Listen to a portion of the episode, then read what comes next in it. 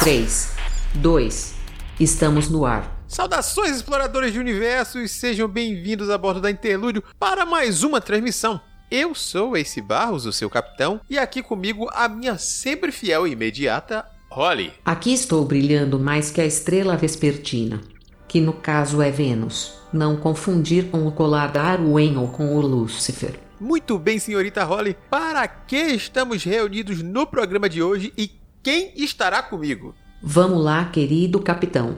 Hoje a convocação é para um bate-papo sobre produções audiovisuais. Aquela série gostosa, um filminho maroto, a novelinha da vovó e muito mais. E para isso estarão nessa transmissão a nossa querida multitarefas e autora super talentosa Camila Loríquio. Olá, pessoas! A correspondente internacional Simone Souza. Oi, oi, gente! E esse bate-papo começa logo após os nossos recados.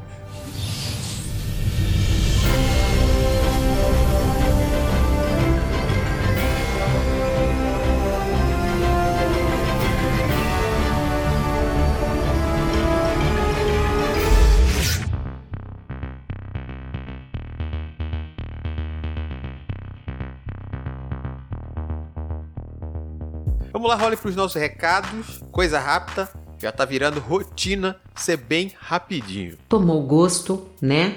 Recado rápido é melhor para ir pro papo. Prefiro. Então vamos lá, aquele lembrete. Sempre que for fazer suas compras na internet, opte por auxiliar o seu produtor de conteúdo favorito, seja ele nós, de preferência, ou qualquer outro. Veja se ele não tem em suas redes sociais algumas indicações de lojas em que ele receba alguma porcentagem pelas vendas sem que você pague nada a mais por isso. Obviamente, alguns você vai poder fazer apoios através de campanha de financiamento coletivo recorrente, mas Nesse caso, é ajudar sem tirar um centavo a mais do seu bolso. Você vai comprar aquele produto desejado e auxiliar todos nós. Assim, se você quiser comprar na Amazon, na loja da Jambô, nas Americanas ou em outras lojas, verifique o nosso perfil em qualquer rede social e você vai achar os links adequados. Vacila não, parceiro. Ajuda na nossa caminhada e compra aqui. Falando em passeio, a editora Jambô está comemorando aniversário e está com uma promoção especial de frete grátis. Falou em economia, falou minha língua. Mentira, meu idioma é uma variante de código binário com sotaque CSS, mas isso não vem ao caso. Prossiga. Vamos lá, Holly. É o seguinte: normalmente nas compras acima de 100 reais em produtos de papel, você já tem frete grátis dentro da editora Jambô. Mas tem muitos outros produtos lá que você não recebe um frete grátis, como as medalhas do Panteão, que são medalhas lindíssimas em metal e essas não podem ser caracterizadas como impresso com registro módico, que é uma modalidade de envio dos correios mais barata e especial para impressos. Até segunda-feira, então você tem que ficar atento, você está ouvindo isso depois, perdeu a oportunidade.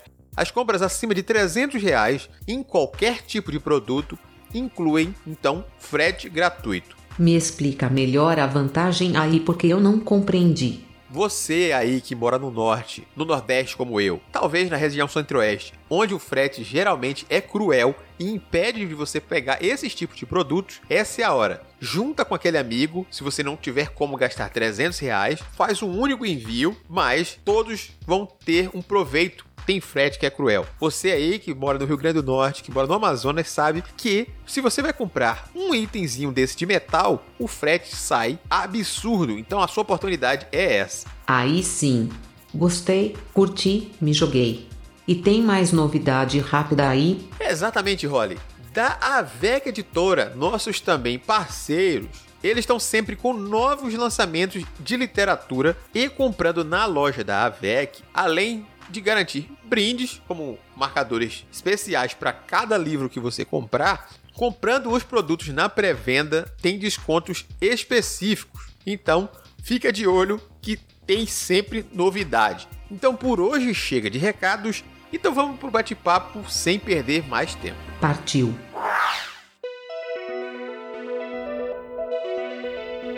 Muito bem, queridos ouvintes, estamos aqui reunidos, como já foi dito na introdução do programa, para falar sobre algumas séries, alguns filmes, algumas coisas que temos assistido, algumas produções audiovisuais, meio que seguindo a linha dos programas anteriores, ainda ligados com aquele programa onde a gente falava sobre a não obrigação das coisas, principalmente nesse período de pandemia, onde a gente não tá dando conta de leitura, indo por caminhos mais fáceis, como quadrinhos, geralmente são portas mais simples pra gente que não tem uma concentração para pegar um livro mais denso, às vezes em determinados momentos. As séries, os filmes, as novelas, por que não? São caminhos muito mais fáceis para você sentar a bunda na cadeira e apertar o botãozinho do play e simplesmente absorver aquele conteúdo já meio produzido, sem você precisar imaginar, se precisar ir mais no fundo, só absorver o que lhe é entregue de maneira um pouco mais fácil. Não quer dizer que isso é um demérito para produções audiovisuais, absolutamente. Vocês, moças, estão conseguindo assistir muita coisa? Como é que tá essa vida aí de, de assistir série, assistir produções audiovisuais nesse período aí? Então, agora eu tô no final de quadrimestre da faculdade, então tem aquelas correriazinhas, e como eu consegui voltar assim mais com as leituras, acaba que a parte do audiovisual fica um pouco menos, mas a gente vai assistindo uma coisinha aqui, uma coisinha ali, só não dá pra fazer aquelas maratonas gigantes, né? Mas a gente vai assistindo umas coisas aí. É, maratona é uma coisa que eu não sei se é, deve ser a idade. Já começa, né? Não, porque no meu tempo, quando eu era jovem, eu conseguia maratona anime. É, aí esse tempo passou. Mas assim, eu tenho sentido uma dificuldade um pouco grande em relação a assistir coisas em geral, mas não é de agora, já faz um tempinho, um bom tempo. E acaba que assim, eu tenho aqueles momentos de tipo, ah, vou assistir um filme hoje. Aí eu vou lá assisto um filme. Dia seguinte, nossa, vou assistir outro filme. Eu vou lá assisto outro filme. Aí eu fico duas semanas sem assistir nada. Absolutamente nada. Uhum.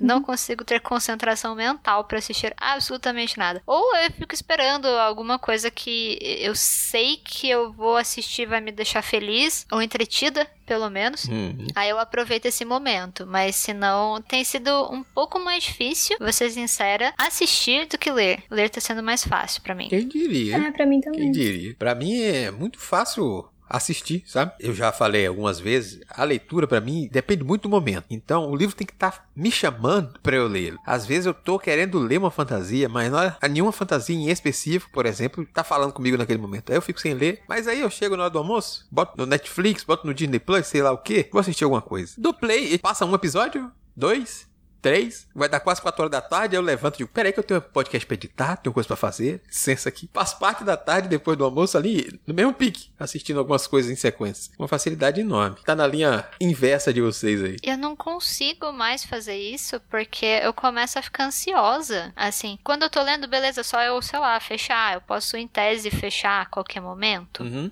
Mas quando eu vou ver uma série, quando eu vou ver alguma coisa, um filme, essa relação de segmentar, então, tipo, ah, vou parar de assistir agora. Eu sinto que eu preciso chegar no final do episódio para as coisas, sei lá, ficarem completas nesse sentido. E filme é mais complicado ainda, né? Porque daí não é ali Nossa! os 20 ou os 40 minutos. Com filme eu tô tendo bastante dificuldade de assistir atualmente, assim, porque parece que eu tenho que ter uma demanda muito grande ali, de umas duas horas, mais ou menos. Apesar de, às vezes, eu vou gastar o mesmo tempo lendo ou assistindo uma série, mas parece que você tem que ter um comprometimento muito maior ali, que eu não sei, dá uma ansiedade estranha. Eu acho que assim, uma coisa muito estranha no espaço-tempo é que uma hora de série parece que é muito menos do que uma hora e meia de um filme. Não me pergunte Sim. por quê. Né, Assim, a concepção humana de percepção de tempo é uma coisa muito misteriosa no meu cérebro. Eu não faço ideia de como as coisas organizam-se. Mas assim, quando eu falo, ah, o filme tem uma hora e meia, talvez eu assista. Ai, que legal. Aí você entra numa série e vê dois episódios seguidos. Aí você vira e fala, tá, mas dois episódios seguidos dessa série demoraram mais do que um filme? Por que, que eu não assisti o filme então? Mistérios. Eu acho assim, já faz muito tempo, eu sempre observo isso, que a gente tá ficando muito imediatista, né? Que a gente quer consumir coisas cada vez mais rápido. E eu acho que com a pandemia e com tudo isso, parece que agravou isso. Eu sempre tentei me afastar desse imediatismo, assim, não me deixar levar, mas acho que ultimamente, mesmo sem querer, tá complicado.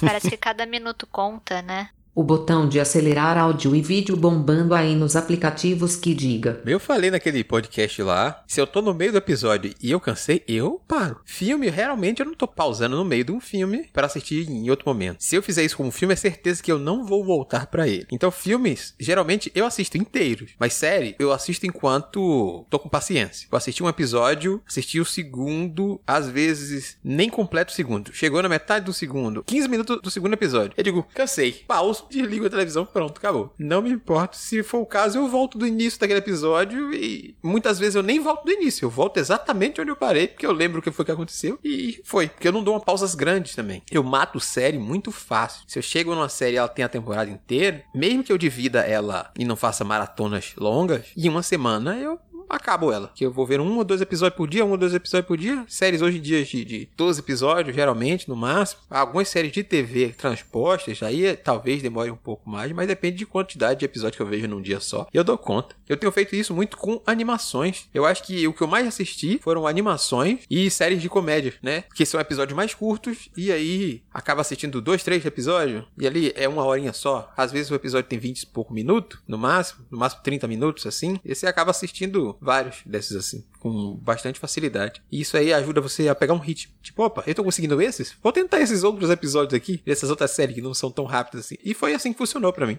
Vocês acham que essa coisa que tá vindo dessas séries que elas saem semanais, que elas não saem todas de uma vez, vocês acham que elas atendem essa demanda da gente não se comprometer a essa obrigação, digamos assim, da maratona de ai, saiu a série que eu tava esperando, vou assistir ela toda agora? Em tese sim, mas eu acho que não, porque.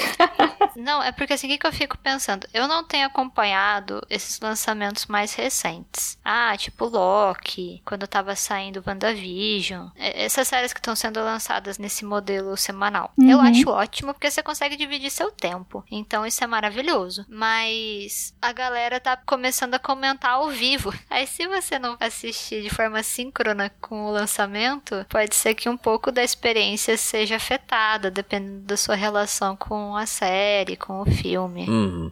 Eu acho também que é mais ou menos isso aí, Camila. Que se você não assiste direto, logo ao lançamento, você meio que é bombardeado por informações e coisas que você queria simplesmente aproveitar no seu tempo livre, do jeito que você quer, sem tomar um spoiler, sem estragar suas surpresas para aqueles episódios em questão. Tem muito disso. Eu acho que para as empresas é ótimo, porque o produto deles é comentado por muito mais tempo, é um hype a ser uhum. trabalhado, faz com que o produto tenha maior validade, né? É mais vida útil, né? Isso, uma vida útil maior, em vez de ter visto em um único final de semana comentários naquele final de semana, naquela semaninha e acabou o hype. E aí para eles é muito muito bom. Pra gente depende Depende muito. Quem quer essa experiência de estar comentando, participando, teorizando, é bacana. Porque quando é tudo no mesmo dia, você não tem tempo para criar uma teoria. Enquanto você tá pensando de um episódio para outro, já te deram o spoiler do final ali, 14 episódios na sua frente, aí você diz, é, já foi. Não deu tempo de você comentar com seus amigos, matutar, rever o mesmo episódio antes de assistir o episódio da semana seguinte. Aí são experiências diferentes. Acaba sendo, se você for que nem meu pai, né, é uma pessoa que tá fora desse mundo conectado, ele às vezes assiste na semana, às vezes ele sabe que saiu a série e quando tá tudo completo é que ele assiste, sabe? Tipo, ó, ó assista essa série aí, coroa, que você vai gostar. Minha mãe também faz isso. tá passando? Aí vai lá e assiste depois que acabou e aproveita a série. É bom pro slow profile. Sim, você sim. tá lá fora das redes sociais, você comenta diretamente com quem você quer comentar. pra quem tá muito conectado, às vezes não vai ser muito boa essa dinâmica, né? Mas eu acho legal, eu acho bom voltar pra esse consumo um pouco mais lento, porque ao mesmo tempo que você fala, ah, é bom quando tá tudo disponível, é, mas às vezes eu acabo deixando para depois, uhum. sabe? Tem isso também. E daí talvez o depois nunca vem. Tem sempre essas coisas também, né? Eu não sei, para mim também. tem funcionado bastante nessa questão que a gente tava dizendo, da, às vezes, da dificuldade de focar ali pra assistir essas séries que tem saído semanais. Ah, umas a gente gosta mais, outras a gente gosta menos, mas assim, em, a parte disso, o esquema, eu não sei, para mim parece mais. Saudável? Não sei, mais leve. É mais saudável, é. De fato é. Tem essas possibilidades. Abre um espaço para que se você consuma mais tranquilamente tranquilamente, tá longe da rede ali naquele momento, vai assistir, aproveitar naquele dia, sem a cobrança de ter visto uma maratona inteira, porque tem muito disso, né? Que é para você participar de algo, um episódio é muito mais fácil também uhum. de você uhum. participar do próprio hype do que 12 de uma vez. Não, gente, eu não tenho tempo. Que vocês são adolescentes aí, estão fazendo nada. Não é possível, porque assistir 12 episódios do, primeiro dia fica muito difícil para quem tem que trabalhar, estudar, fazer outra coisa aqui. Tem, tem um pouco disso também. Tem os dois lados. Ele é bom e ruim a depender do que se espera para esse tipo de coisa. E como é novo também, a gente vai ver a repercussão da Disney fazendo isso. A, Amazon tem adotado um pouco isso também. Só que a Amazon tem um esquema um pouco diferente. Com The Boys, teve com o Invincible. Eles fizeram o quê? Lançaram dois ou três episódios e depois semanal. Ó, oh, gente, eu vou te entregar aqui uma coisa, aqui uma amostra para você curtir mais do que realmente o primeiro episódio, para você saber se gosta ou não. E depois a gente vai te entregar semana a semana, o que para eles é ótimo, porque a Sim. gente tava falando da vantagem deles ali, além de manter o hype, é que eles mantêm a gente assinando por mais tempo também. Pensei nisso também. Se lança de uma vez, pode assistir de uma vez, é uma coisa. Agora, se você vai ver durante dois meses inteiros, é, são dois meses de assinatura que a gente manteve preso. Pra eles é outra vantagem. Perfeito, perfeito. É verdade. Mas Camila, eu sei que falando em assinatura, você tem aproveitado outro tipo de produção audiovisual que não é tão comum assim, novelas ainda entra um pouco nesse assunto assinatura, mas neste caso eu tenho um login emprestado de uma amiga. É justo também.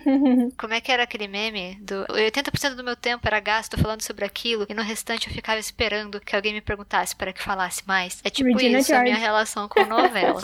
isso, a Regina George. Poxa vida, né? Eu tenho assistido um bocado de novelas. Eu tenho eu assisti algumas novelinhas das novelas coreanas e tal, Netflix, essas coisas. Mas como como tem um, uma barreira do idioma, a gente tem que prestar um pouco mais de atenção quando é esse tipo de, de conteúdo, né?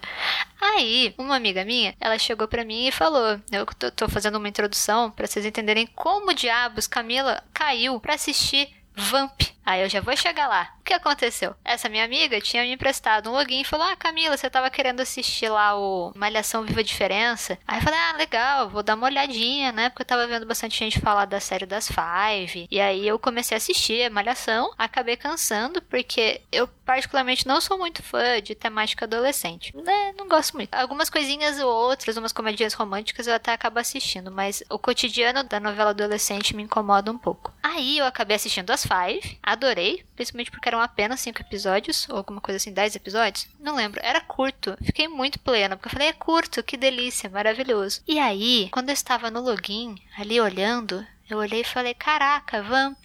Eu não tinha nascido quando Vamp estava sendo lançada, né? Para quem não sabe, para quem nunca ouviu falar de Vamp e provavelmente seja um pouco mais novo aí, Vamp é uma novela que passou entre 91 e 92, inclusive antes de eu nascer. Então, obviamente, eu não acompanhei ela porque eu provavelmente não existia nesta época. Eu existia, né? O final da novela já estava existindo mais ou menos ali, mas ainda sem considerar tempo de vida. Aí, ela é uma comédia, é uma comédia? Acho que é uma comédia, porque ela é muito absurda absurda de qualquer forma. Ela foi escrita por Antônio Calmon, com a direção do Jorge Fernando e depois de outras duas pessoas. E ela vai falar sobre a Armação dos Anjos, que é um paraíso lá tropical. Então ela vai passar alguns temas de ecologia, de proteção à natureza e ao mesmo tempo de vampiro no meio do Rio de Janeiro. Então, curioso, curioso. São vampiros que podem sair no sol. Aí tem a Claudia Hanno, Lena Torraca faz um Vlad. Só tem referência ruim, é maravilhosa. Ela é maravilhosa. ela tem muitos capítulos, porque foi quase um ano de novela. Com novela, eu consigo ter essa sensação de segmentação hum. que, eu, que, eu, não consigo ter com outras mídias, por algum motivo. Então eu consigo dar só fechar o celular quando eu tô assistindo e falar, ah, depois eu continuo a novela. Porque eu sei que a novela vai me prover contexto para esse meu desprendimento. Aí você tem um ponto ponto mesmo.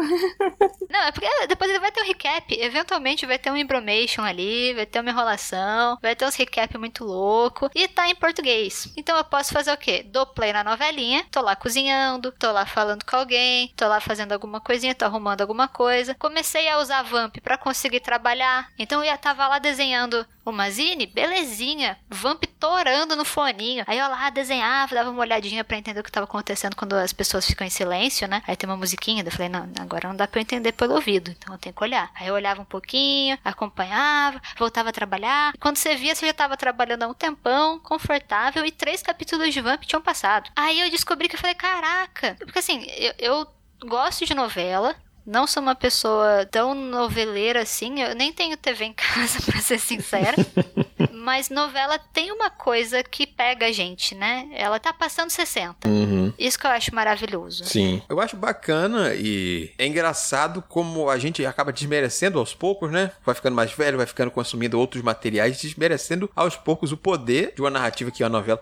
Por mais que a gente encare algumas narrativas tão cômicas como essas, assim, umas brincadeiras que às vezes não fazem sentido ou coisa do tipo, e elas são mais longas do que muitas séries, em vez de ser divididas em vários pequenos arcos. Mas é incrível como tem um poder de comunicação com o público que ela se dirige e também como a gente facilmente senta e, opa, eu nem assisto a novela, mas eu vou sentar aqui para ver esse episódio de hoje, que não tem nada. Você entende? Tá assim, às vezes tem um outro ponto que você para e pergunta. Foi igual aquela senhorinha de idade para pra. Esse aí é quem? É irmão daquele? É parente? Perfeito. Fiquei...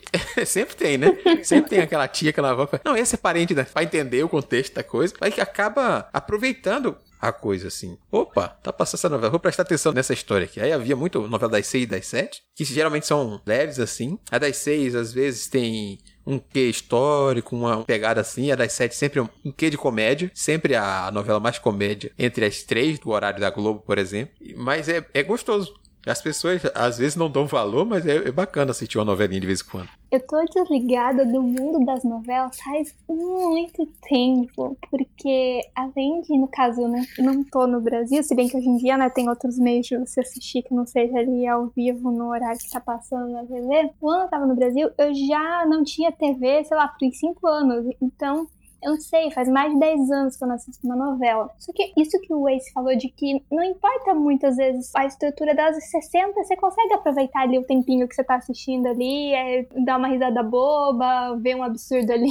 É. E assim, eu acho que a novela tem muito essa coisa de faz parte da essência muito de ser brasileiro também, né? Porque a gente cresceu vendo novela, né? Eu digo faz muito tempo que eu não tenho contato com novela, mas eu lembro de crescer assistindo novela e tá sempre lá. Você tá assistindo ou não tá assistindo, tá tocando na TV tá? A tua mãe, ou a tua avó, ou a tua tia, ou o teu tio, ou alguém assistindo. E tá lá, faz parte da casa normal de qualquer pessoa, uhum. ou não tão normal, sei lá, tanto faz. Então, eu acho que tem muito isso, então acaba tendo um apelinho pra gente, assim, né? E que nem a Camila falou, você vai fazendo outras coisas que é, é na vibe que tinha a novela nas antigas. Você tava lá na TV, você tava lá fazendo tua janta, tava lá fazendo tua coisa e tava lá tocando. Eu acho que tem essa vibe, assim. É, tem uma relação de tradição, né? Porque a gente tem uma tradição brasileira da telenovela, desde uhum. radionovela. Então já é uma coisa aí com muito chão, que é focado em entretenimento, que também é focado um pouco em você estar tá engajado com a história, mas ao mesmo tempo, perdi uns capítulos, compro lá uma tititi na banca, tá sim. tá tudo bem. Assiste né? um video show. Nossa, sim, pra ver só vídeo cacetada. Cacetada era no Faustão, erros das novelas no video show se chamava Falha Nossa que o deus das programações de TV o tenha. Nossa, aí cê, a gente fala, né? Nem tem mais video show. Opa, não, nem sabia, olha só. Não tem, menina, não tem. Eles foram redirecionando para outros públicos e eventualmente morreu, né? Que acontece. Mas é, eu lembro de chegar da escola, eu não assistia tantas novelas, mas o video show eu assistia, porque era divertido. E aí você ficava sabendo do que estava acontecendo meio uhum. sem querer. E ler Tititi era muito divertido. Às vezes você tá no consultório de dentista, de médico, esperando, e sempre tinha uma Tititi né? Era impressionante. Era uma revista que ela existia apenas. Parece aquelas coisas do Terry Pratchett que apenas existem. E puf, surge a revista. E eu, eu acho interessante perceber que, assim, a minha relação com spoiler, ela não existe na novela. Sim, mas é porque nunca existiu, né? Não, novela a gente foi acostumado. Uhum. É bem curioso. Saía no jornal, tinha nas revistas, tinha em tudo quanto é lugar. Fulano morre. Aí você, nossa, fulano morreu, preciso assistir. Não existia o conceito spoiler na época que só tinha novela. Era o conceito veja o que vai acontecer no capítulo de amanhã. Entendeu? É, é uma antecipação que você, você quer saber o que vai acontecer e mesmo assim você vai assistir. Mas assim, eu era extremamente contra spoiler de livro, sabe? Alguém me chegava com spoiler de livro, eu, nossa, eu amaldiçoava até a nona geração dessa pessoa. A pessoa me falava que acontecia num filme, nossa, era um puro ódio. A pessoa me contava que acontecia numa novela, nossa, caraca, preciso ver quanto que vai passar esse capítulo. É isso que eu tô dizendo. Tinha no, no jornal. Abriu o jornal, tinha o resumo da semana. Uhum. Pegava o jornal de domingo, das principais novelas, um resuminho ali. Tinha os horários do cinema, os filmes, as estreias pra você ver e tinha os resumos da novela. Tu, tu ativou uma memória aqui na minha cabeça. que eu não lembrava disso faz anos. Eu tô enganada ou no domingo vinha um resumo semanal, tipo, dos cinco dias da semana, assim? Ou isso é coisa da minha cabeça que eu tô inventando? De todos os dias, na verdade, mas com resumo focados em seis deles, afinal as novelas são transmitidas aos sábados também. Mas eu não vejo não o Airechu que contou. Juro. E eu acabava lendo os resumos de todas elas. Eu não fazia ideia do que estava acontecendo em cada uma delas, mas eu estava lá lendo os resumos. Para quê? Não faço ideia. Eu vi até lá das novelas que passavam no SBT, Esperola Negra, as mexicanas. Não, não entendi o nome de ninguém. Mas nada, mas não sei. Você lê aquele resuminho, você sentia, você sentia uma amostra de entretenimento que seria provido. Eu ficava extremamente satisfeita, particularmente falando. É justamente porque a novela fazia parte do que era ao redor, né? As pessoas pessoas. Querendo ou não, todo mundo via ou ouvia falar, mesmo que você não assistisse, era um assunto para comentar. Tava lá, tava no papo do dia a dia, sentava, você via as suas tias, você via o seu tio, todo mundo falando, o seu avô comentar com sua avó, você entendeu o que foi que aconteceu, perguntava. A novela fazia parte do dia a dia do brasileiro. Hoje que diminuiu um pouco mais com as novas gerações. Aí depende de chamar, tem um, todo um, um pensamento diferente, colocar artistas que estão em evidência em outras redes sociais para esses artistas chamarem atenção para que as pessoas pessoas venham assistir as novelas, formar um público mais jovem. É toda outra dinâmica ao redor da coisa. Mas com os, os serviços de streaming aí, tá muito mais fácil. Inclusive, o próprio do Globoplay não está incluindo apenas as novelas da Globo, quanto as novelas mexicanas estão chegando no Globoplay.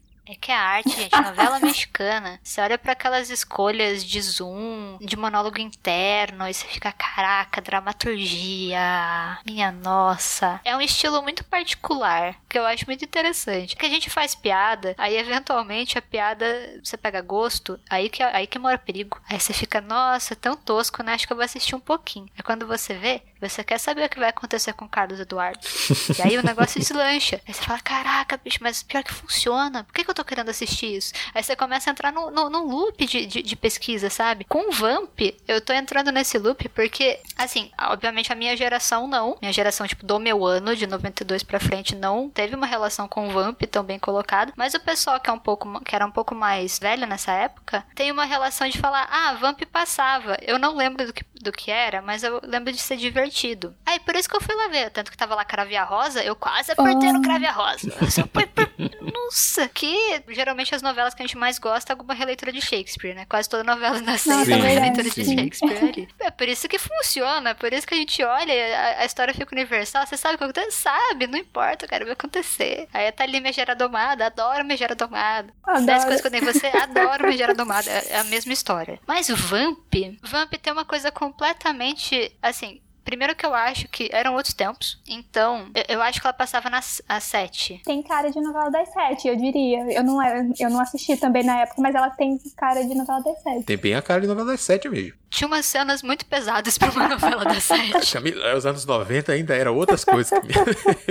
então, por isso que eu digo, são outros tempos, sabe? Enfim, assim, tem, tem umas coisas que são muito pesadas numa novela que você fala, tá bom, realmente, 91, né? Coisas passavam fantástico. Não, assim, entendo. A dramaturgia era outra. Mas, uma coisa que eu achei interessantíssima: todos os casaizinhos principais ali Tirando a Natasha, que era a Claudio Hanna, e o Fábio Assunção, novinho de tudo, um baby, todos são mais velhos. Então você tem o romance central da família, é o Reginaldo Faria e a Joana Fon, e eles são mais velhos. Então você tem um, um foco de você achar bonito, então o galã não é o galã mais novo. O galã é o cara cinquentão, com seis filhos. E aí você fica, caraca. E todos querem o Reginaldo Faria. Aí você fica, caraca, né?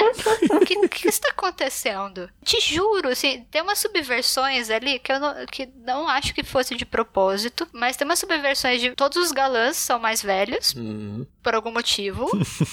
o romance central é dos dois, é uma história super bonitinha, que é lá uma releitura dos meus, os seus e os nossos. E aí você vai tendo uma profusão de personagens. Tem um negócio que tem uma hora que vem a galera do circo. Aí você tem toda uma parte de discussão ecológica que devia estar tá rolando nos anos 90. Super contra o agro. Quem te viu, quem te vê. Não, tudo, tudo. Super anti, super anti-mercado. Era a época do protocolo de Kyoto também, né? Esse negócio da ecológico tava bem alta nessa tava, época, tava. ao contrário de hoje em dia, infelizmente. é, e a gente tá finalizando a Guerra Fria, tinha umas coisinhas meio. Tava se discutindo muita coisa, né? E isso acabou aparecendo nessa novela, então do nada começa um papo ambiental, uhum. de preservação da natureza, de gente que queria comprar as propriedades e a pousada lá do personagem principal para fazer um hotel e, sei lá, poluir os mares, alguma coisa assim. E, então ela vai mesclando essa coisa com vampiro. Muito bom. Por que não? Por que não? E aí você tem cenas que são maravilhosas. Por exemplo, um dos vampiros, ele tá prestes a morder alguém, e aí, de repente, ele fala: Ah, não, cachaça, odeio cachaça. Porque o cara tava bêbado, e ele não morde, porque o cara estava fedendo cachaça. E eu fiquei, caraca. Tem que ser original, né? Um pouco de originalidade é coisa também. Vampiros tropicais. Vampiros tropicais. É isso aí. Tem um charme, assim, tem cenas completamente absurdas, efeitos visuais que são as coisas mais horrorosas que eu já vi na minha vida, assim, nem Chaves. E quando você vê, você já tá engajado naquela história. E eu, eu, eu, fiquei completamente obcecada. Às vezes eu estou fazendo nada, eu vou lá e dou um playzinho. E assisto um episódiozinho ali de Vamp, vejo uns absurdos acontecer, umas enrolaçãozinha ser, ser, apresentada. Já tem ali o idioma que me deixa mais tranquila, com uma concentração mais baixa. Melhor ainda. Mas, nossa, é, ela, ela é tão charmosa. E ela, ela tinha muitas... Ela foi muito corajosa em alguns pontos. Principalmente, chocantemente, eu falo que, tipo, tem essa questão ambiental, que já é um pouco diferente do que a gente pensa. Você tem uma questão dos personagens mais velhos serem vistos como charmosos, e não como os idosos descartáveis ali. Então vamos colocar assim. Inclusive as mulheres também. E você tem uma questão de respeito religioso, porque as duas principais autoridades espirituais, porque a gente tá falando de, ah, então vampiro, então tem capeta, né? Ele é o capeta. E as duas principais autoridades nessa novela é um pai de santo e o padre. E eles são bestes. Então do nada tá lá o pai de santo tirando búzios, jogando búzios pra um dos coroinhas. e aí você fica, caraca, o que estou vendo a convivência pacífica? O que está acontecendo? Isso numa novela das sete? Isso passava? Então tem umas coisinhas muito, muito perspicazes ali, sabe? É, é, assim, é uma novela que ela tem muitas coisas estranhas, muitos efeitos horrorosos, mas nossa, você vai para um lugar divertidíssimo. Eu, eu passo mal. Eu passo mal às vezes de rir, mas ao mesmo tempo tem uma coisa tão divertida que tá sendo legal, sabe? Tá sendo uma relação muito boa com uma mídia mais longa, assim, de, de longa duração, que não tá me dando ansiedade de, tipo, ai, ah, preciso terminar esta temporada. É só tipo, vou deixando o capítulo. Ah, agora eu tô com mais um tempinho, eu vejo outro. Com um desapego que eu acho que tá sendo muito legal nesse momento. Um desapego que quando for chegando no fim, você vai dizendo, ah, poxa, já tá acabando, nem parece que faz cinco anos que eu tô assistindo. Perfeitamente. Então fica aí Vamp como uma indicação extra aí da Camila e por falar em indicações, vamos ao foco desse programa, trazendo mais três indicações para vocês conferirem.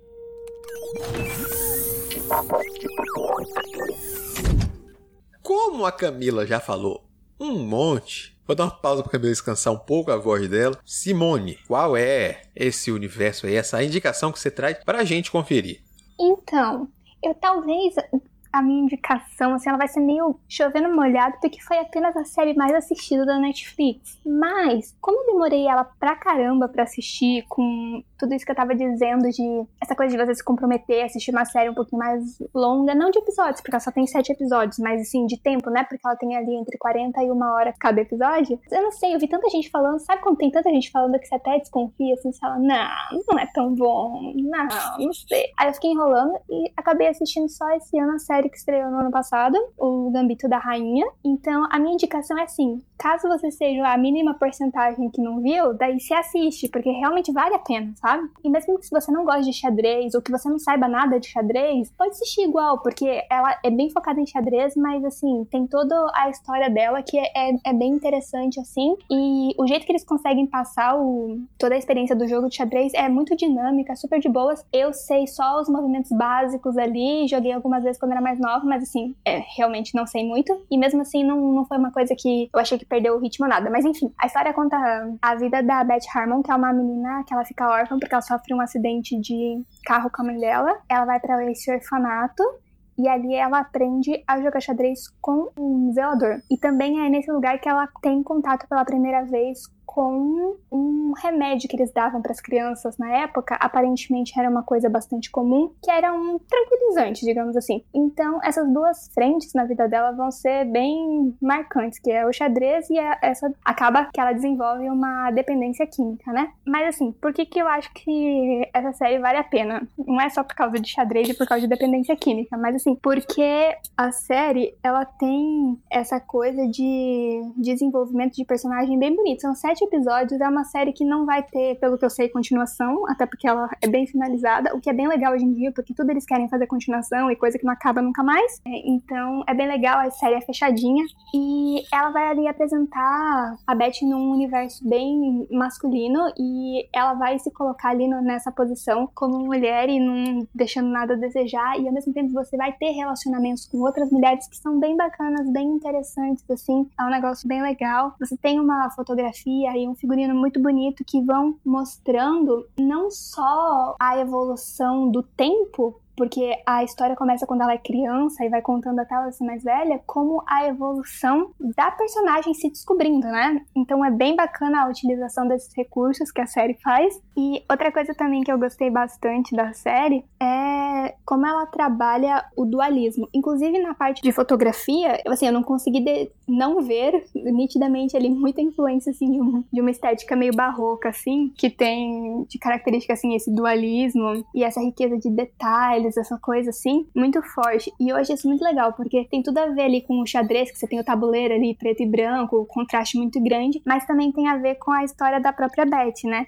Que ela tem esse dualismo dentro dela, assim, da, da genialidade, porque ela realmente é uma menina, assim, prodígio, que desde pequenininha, a primeira vez que ela senta pra jogar xadrez, ela já tem um destaque muito grande, e ao mesmo tempo ela tem toda essa instabilidade emocional dentro dela, de um, um passado muito complicado, de uma infância muito complicada. Então esse dualismo é muito forte nela, que ao mesmo tempo que ela é uma jogadora assim super fria e tal, calculista, ao mesmo tempo coisas, às vezes pequenas, abalam ela de uma forma muito grande e ela não sabe lidar com isso, o que gera uma série de, de situações ali que a série vai mostrar. Outra coisa interessante, assim, do que eu falei do, desse estilo barroco, é que ele é um estilo considerado muito pessimista, porque, assim, ele é muito ligado à religião católica e à contra-reforma. E era nesse sentido de que, ah, aqui na Terra vai ser tudo ruim, que só vai ser bom depois da morte, quando for pro céu e tal. Então é um estilo considerado muito pessimista. E a série tem esse olhar meio pessimista no sentido de que ela te dá essa sensação de. Como que eu vou dizer? Imagina que você tá vendo um quadro do Caravaggio, assim, ou de outro pintor barroco, assim, e daí tem aquelas cenas, tipo, super escuras, assim, você tem só um faixa de luz, assim, destacando uma coisa e tal. Você vê isso muito na série e ao mesmo tempo você tem essa sensação de angústia em vários momentos, de que toda hora parece que vai acontecer alguma coisa ruim. Por estar nesse meio xadrez, ela acaba tendo contato com homens e você sempre acha que vai acontecer alguma coisa estranha, alguma coisa que não é bacana. Todo momento, assim, ela tem esse problema de dependência química, então você sempre acha que vai dar ruim alguma coisa. A série a todo momento tá te dando essa sensação de angústia, assim, e só tem uma luzinha ali para ela, assim, sabe? Então, o jeito que conversa, a fotografia e toda a estética da série com a história, tipo, me pegou muito, assim, eu gostei pra caramba. Gente do céu, essa menina respira. Eu acho que é isso, gente. Vocês assistiram a série? Não, eu tô naquela porcentagem que você citou, que não assistiu até hoje.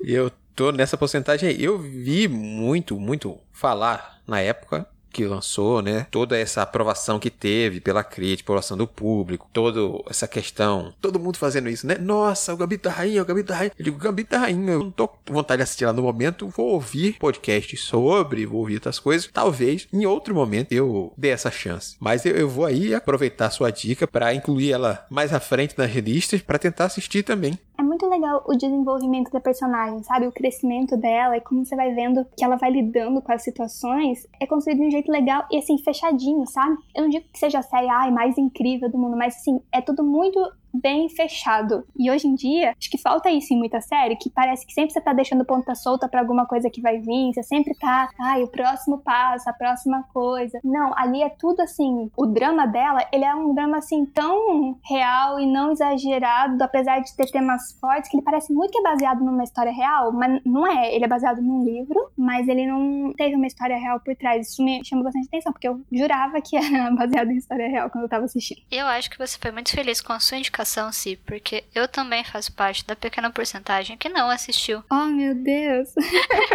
Embora na minha cabeça eu não consiga controlar o fato de eu sempre ler os cambitos da rainha. Ah, oh, com oh. certeza. Serei sinceríssima. É isso, sabe? Não tem como. É, que a palavra cambito, ela é muito boa para você ler. Gambito. Mas de qualquer forma, eu vi bastante sobre a série. Eu acabei não assistindo por motivos. Talvez eu estivesse assistindo Vamp. Existe a possibilidade. Mas eu acabei realmente não assistindo. Ela tá na minha lista, assim como algumas outras. Até porque eu achei ela bem bonita assim, esteticamente falando, ela chama atenção por conta disso, né? Qualquer frame da série fica bonito. É wallpaper. Perfeitamente, é isso. Uhum. Mas eu acabei não sentando para assistir ela ainda não. E a minha relação com xadrez, ela é um pouco... Nossa, gente, eu, eu já tentei, já tentei. Eu não tenho paciência. Porque é impressionante. Faço puzzle. Nossa, me dá puzzle de xadrez. Olá, professor Layton. Estou olhando na sua direção. Fiz um monte de puzzle de xadrez. Fiz feliz, planejei, mas jogar xadrez não. O que é uma grande ironia na minha vida. Eu tenho relação com xadrez também, dessa de jogar o mais básico, conhecer algumas jogadas mais simples, conhecer o nome do Gambito da Rainha, da jogada, mas não sei a aplicação da jogada em si. Então, quando saiu o nome, eu já sabia, opa, é uma jogada de xadrez. A série deve falar sobre xadrez. Aí quando saiu a série, opa, é isso mesmo. Confirmou.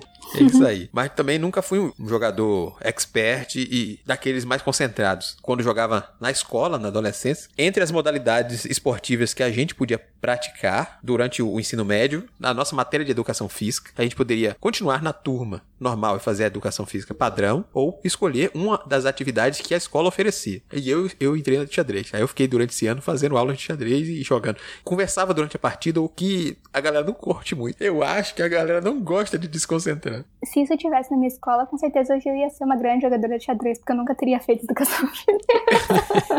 Duas, Simone, assim, é que é uma frase muito tosca que eu vou falar agora, porque existe uma dualidade que você pode colocar nela. Mas assim, esporte com bola nunca foi meu forte. Hum. É, eu, eu, também não, eu também não. é, mas é real, assim, ah, futebol, handball, assim, se tivesse, sei lá, atletismo, correr, Correr eu sou legal, eu corro bem, corro rapidinho. Agora, tem que correr e chutar uma bola, porra. É, é o negócio da coordenação, porque comigo é um negócio da coordenação ali que pega. Não sei se contigo é, vai por esse lado, assim. Eu consigo dançar, fiz arte marcial, ah, okay, fazia okay. balé, dava piruleta, mas tu me coloca uma bola na frente, eu, eu, eu sei lá, eu piso nela, eu vou cair, quebrar minha cara, eu não consigo jogar vôlei direito, sabe? Talvez o único melhor que eu seja que envolve bolas é sinuca, mas não ia ter sinuca no ensino médio. Acho que não. Mas infelizmente existe um estigma. Não tinha na minha escola. Era só futebol, vôlei, handball. Nunca me deram opção de xadrez. Se me desse opção de xadrez, eu ia. Eu também não. Aprendi em casa. Não foi na escola, não. Nunca tive, infelizmente. Não vou dizer que eu fiz os três anos de xadrez. Xadrez foi no meu segundo ano, porque no primeiro eu digo que fui expulso do Kung Fu, fui. Aí eu fui pro xadrez. Você foi expulso do Kung Fu, é isso? Depois eu conto essa história. Mas tá isso aí é outro momento, outro momento, então pro podcast aí. Eu vou deixar a ponta solta também de que, apesar de eu ser muito ruim em esporte, eu tenho uma medalha até hoje de ouro em handball. Ser um milagre da vida aí, ok? Pode continuar, desculpa. Fica aqui a informação. Fica aí. Mas o que eu curto também é que a série fez tanto sucesso que o livro, que realmente inspirou a série, só veio veio a ser lançado, só posto à venda no Brasil por conta da própria série. Inclusive, ele ainda está em pré-venda né, e deve ser enviado aos compradores a partir do mês de julho de 2021. Ah, que legal, sabia disso não.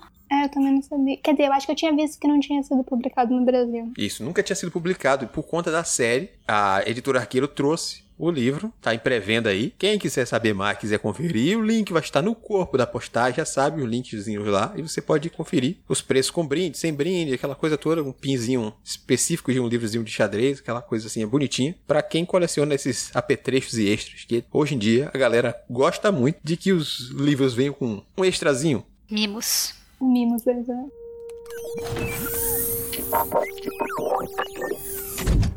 Vamos lá, Camila. Já deu um descanso para sua garganta. Você agora pode falar sobre a sua indicação. Qual universo aí, qual coisa você quer apresentar para o ouvinte e indicá-los? Pois bem, como eu já dei uma indicação hoje, a minha segunda vai ser muito menor.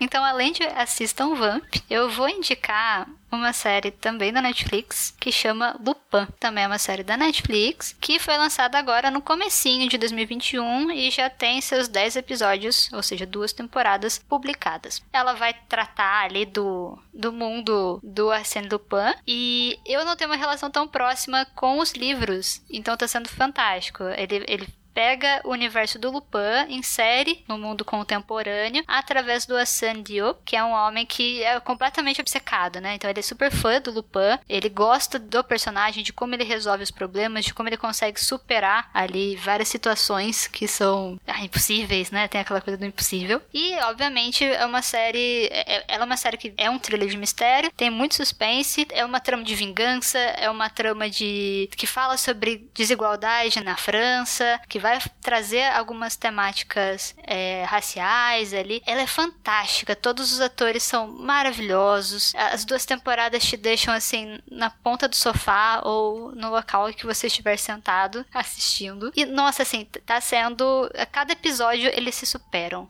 Então, a minha indicação é essa, porque Lupin foi uma das melhores coisas que eu assisti esse ano. Assim, de longe, de longe. Eu assisti apenas os primeiros cinco episódios da primeira temporada. Como eu assisto junto com Neila, a gente ainda não parou pra fazer uma maratona ou assistir os outros cinco episódios. Mas do que eu vi, gostei bastante. Eu também não tinha essa relação com o personagem do Maurice Leblanc, do, dos livros e tudo mais. Conheço os nomes, os títulos, principalmente aquela brincadeira dele com o personagem do Sherlock Holmes lá. Toda a coisa de brincar com o Sherlock Holmes em um dos livros dele, né? Com a sátira do personagem, já que ele não podia usar o personagem original. Então, essa série, com essa releitura, adaptando partes da obra, trazendo uma coisa política também junto à narrativa de thriller né, de mistério e ação, como você mesmo pôs aí, é bem interessante. Eu curti o que eu vi, eu achei os personagens muito bacanas. O próprio protagonista, o Asani, é muito bacana. Ele focado, fazendo a, os mistérios, você não acredita naquela coisa, né? Ele fazendo os disfarces, a forma como a polícia fica perdida. Eu acho isso bem interessante e vale a pena realmente ver essa série.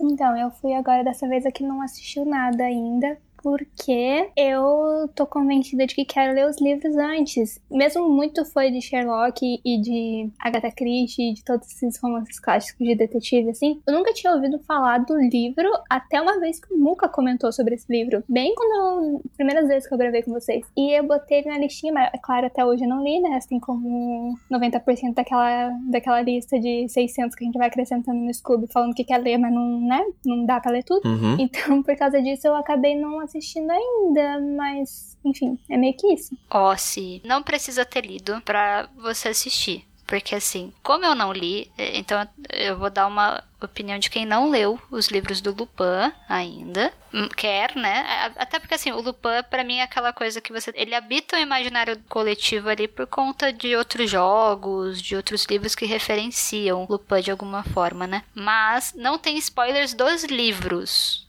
Você vai ter sim algumas referências que acho que adicionam Uhum. pra quem já leu, Uhum. que sabem como que o Lupin subverte algumas situações, como é que ele sai de um quarto fechado sem deixar pista, aquelas coisas impossíveis, sabe? É, é bem quase tipo uma fuga de quarto fechado, é como que ele foge da polícia, todas aquelas soluções que parecem miraculosas, mas tem processo. Então talvez tenham extras, caso você tenha lido, Mas, se você não tiver lido, acho que não vai atrapalhar a tua experiência de ler posteriormente. Ele não adapta a história dos livros, então? Isso. Não. O personagem é fã a Hum. ponto de replicar algumas soluções que o personagem usa em alguns livros. Sabe? Mas por aí. Opa, como foi que ele se livrou de tal situação? Ah, isso. Ele não vai dizer em que. em ele vai dizer em qual livro em questão. É no livro X ele resolveu de tal, de tal forma. O detetive que tá perseguindo ele, um dos, é muito fã. Ele que reconhece os traços e tudo mais. Então ele usa os livros pra dizer: ah, aqui no livro X Lupin fez isso. Mas ele não diz como foi a história, qual era a ambientação, nada. Ele não te entrega a história do livro. Uhum. Então você vai poder ler os livros todos, todas as histórias e aproveitar também. É uma continuação espiritual de um, não diria imitador, mas o personagem assume essa persona pra ele. É como se ele su- assumisse a persona do Lupin, de tanto que ele é fã e de quanto isso representa uma ligação com o pai dele, que foi quem presenteou ele com o Ladrão de Casacas, que foi justamente o livro que o Samuel tinha lido lá. Que por falar nele, é uma pessoa que gostou muito da série, justamente por ela ter audiodescrição, ele poder aproveitar tanto quanto nós. Sim, sim. Nossa, não, eu não sabia que era isso. Eu achava que era adaptação direta dos livros. Eu fui muito orelha agora perguntando isso, né? Realmente não sabia. Interessante, interessante. Não, isso aí é ótimo, porque aí tira a dúvida de alguns dos nossos ouvintes que por acaso possam ter deixado de assistir pelo mesmo motivo. Então, se você deixou de assistir por esse motivo, saiba que Uhum. você não vai tomar spoiler, então você pode aproveitar ambos sem riscos. Pode ficar tranquilo. Ficou parecendo que a gente fez muita propaganda de Lupin, tipo, ó, você não leu antes? Não tem problema. Sabendo disso, indicamos a série para pessoas que leram e pessoas que não leram. Parece uma propaganda, né? Mas é quase uma propaganda mesmo. Lupin é muito bom. Assim, se vocês gostarem de, de uma série que tem um suspense bom, que tem uma atuação impecável, que tem uma audiodescrição super legal, ou, ou seja, dá pra você usufruir dela de várias maneiras. E, assim, ó, como alguém que viu as duas temporadas, ela dá uma fechadinha onde precisa, pra você não ficar muito nervoso. E vai ser uma experiência completamente fantástica. É entretenimento puro, com uma qualidade do começo ao fim.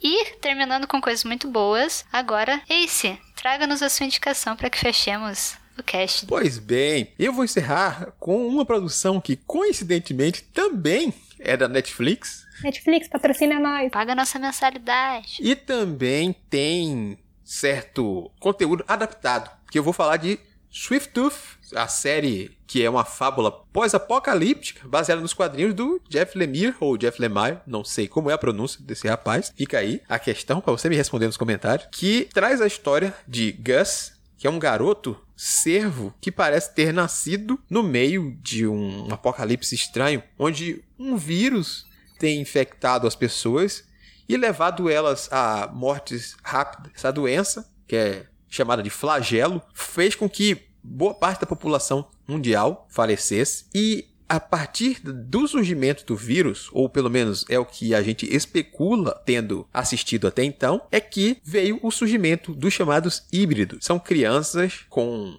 aspectos animais de alguma forma. Então, desde que a doença apareceu, nenhuma outra criança humana normal foi vista nascendo. Então a gente tem aí a sociedade meio que isolada. A gente vê no primeiro episódio esse pequeno garoto, o Gus, crescendo com seu pai no meio da floresta, lá no parque Yellowstone, se eu não me engano. E dentro desse parque florestal, isolados, o pai vai criar essa criança temendo o que pode acontecer com eles. Porque aparentemente a humanidade está meio ressentida, porque acha que as crianças, de alguma forma, são culpadas pelo vírus e não ao contrário. Então a gente vai ter essa dualidade. Será que o vírus causou as mutações ou as mutações causaram o vírus letal? Como começou tudo isso? Esse é o mistério principal, onde a gente vai ter esse universo pós-apocalíptico inteiro. Só que a gente tem como protagonista o Gus, que é essa criancinha crescendo de maneira bem isolada, então ele é uma criancinha sem muita maldade.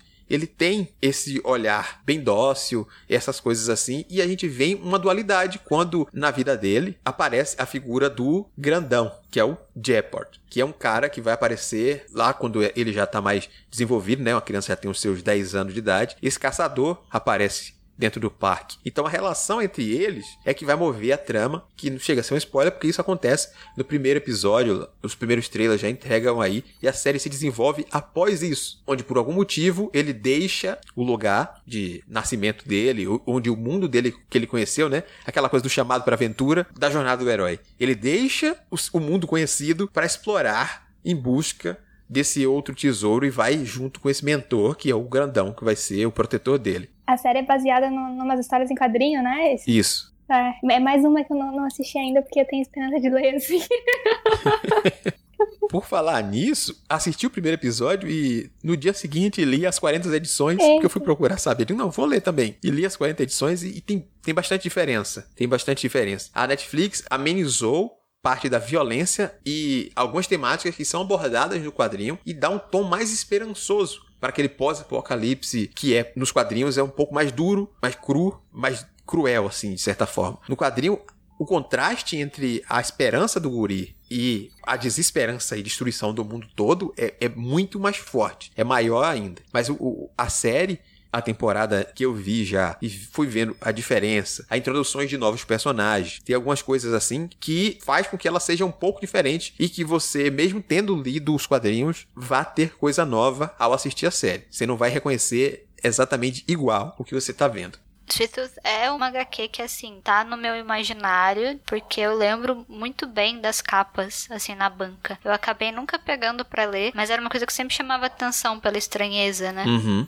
E, nossa, eu tô bem ansiosa para assistir, porque eu acho que é, é, o tipo de história que eu vou conseguir gostar, que eu vou conseguir aproveitar de certa maneira. Quando você começou a falar, ah, tô assistindo, tá sendo legal, e aí do nada, nossa, quando vi já, já tinha lido os 40 volumes aqui, sabe? Mulher, eu já fiquei assim, opa.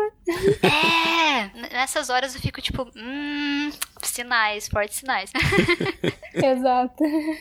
Mas é, é o tipo de série que você assiste, mesmo tendo uns outros questionamentos ou umas outras coisas assim, ainda tem um que esperançoso, mesmo se tratando de um futuro pós-apocalíptico pandêmico, tem isso, mas ele, em vez de enveredar para o lado destrutivo que o quadrinho acaba tendo, assim, tipo, opa, eu acho que não tem solução não, amigo. A humanidade aqui já se foi, vamos ver o que dá para salvar aqui de outro jeito para ver. E aqui tem um outro rumo, que você vai se envolvendo pela fofura dos personagens, mas ao mesmo tempo o subtexto mostra marcas e, e violências vivenciadas pelos personagens adultos. As crianças nem tanto, mas os adultos você vê que, que, que há um passado neles. E, e à medida que você vai assistindo, você vai entendendo coisas que são duras, sabe? Eles sabem dosar bem essa coisa assim e fica uma série interessante. Não é aquela série que você vai ficar assim, oh, nossa, eu preciso devorar. Não, vou pegar Swift Tooth, é interessante o suficiente para me prender, é bem feita, as atuações são boas, é bem bonito de ver, tá aqui. Não preciso me entregar o que vai modificar a minha vida. É isso aqui é suficiente para que me entregue um bom entretenimento e tenha um algo mais atrás, uma mensagenzinha assim escondida também. E aquele bebezinho é, é muito, muito fofo, bonitinho. Né? Os híbridos são todos muito fofinhos. Não tem como não. Os bebês são muito fofos. E aí vocês vão vendo a Netflix já deu spoilers de algumas figuras, né? Tem umas como o próprio Bob, que é um garotinho que é uma topeirazinha, ele é muito fofo. E aí, assistindo a série, vocês vão conhecer essa figurinha, que é o Bob, e também as outras crianças que aparecem ao decorrer da série. Esse, tu que já, já leu as 40 edições, então, do, dos quadrinhos, o que saiu agora adapta tudo ou provavelmente vai ter novas temporadas? A Netflix deve renovar mais temporadas, porque adapta pouco menos do primeiro arco, talvez. Acho que ele introduz muita coisa nova no desenvolvimento dos personagens, sabe? Uhum. Tem personagem que, que acaba sendo incluso um desenvolvimento maior. E aí a gente vai ver como é, porque um pedaço do segundo arco de histórias está envolvido na primeira temporada. Só que ele é bem diferente. Então deve seguir algumas temporadas. Mas bem adaptado com bastante diferença, né? É, com bastante diferença. São seis arcos nos quadrinhos.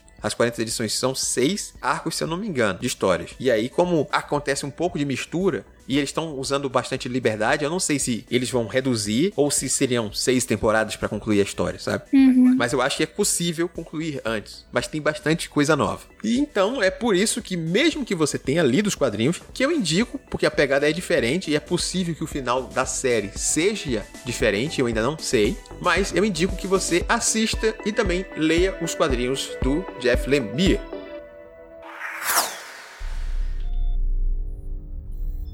E é isso, essa foi mais uma transmissão direto da Interlúdio. Se você já assistiu alguma dessas séries, se você tem algo a comentar, se você concorda ou discorda da gente, fique à vontade para deixar seu comentário seguindo as instruções da Holly. Bom, vem com a Holly.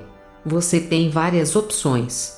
A primeira delas é enviar um e-mail para contato@multiversox.com.br, não esquecendo de identificar a razão do contato no assunto. Se preferir, pode comentar diretamente na postagem no site multiversox.com.br através do Discos ou do Facebook, ou no YouTube, se está nos escutando nele. Além disso, pode seguir nas redes sociais e marcar a gente.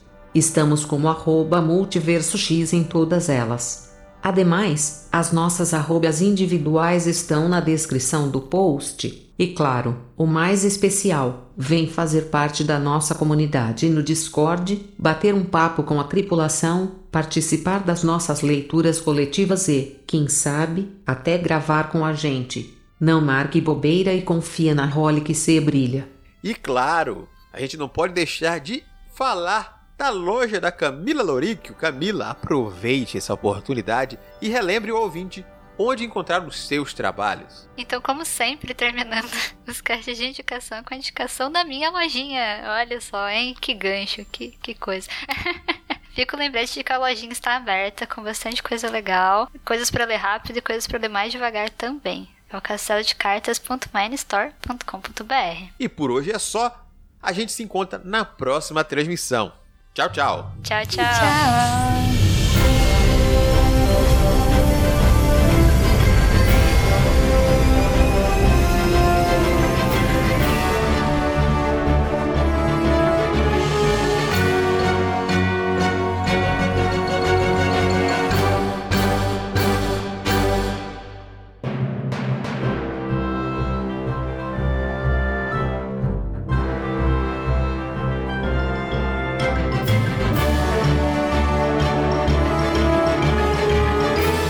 ainda tá aí, o programa já acabou.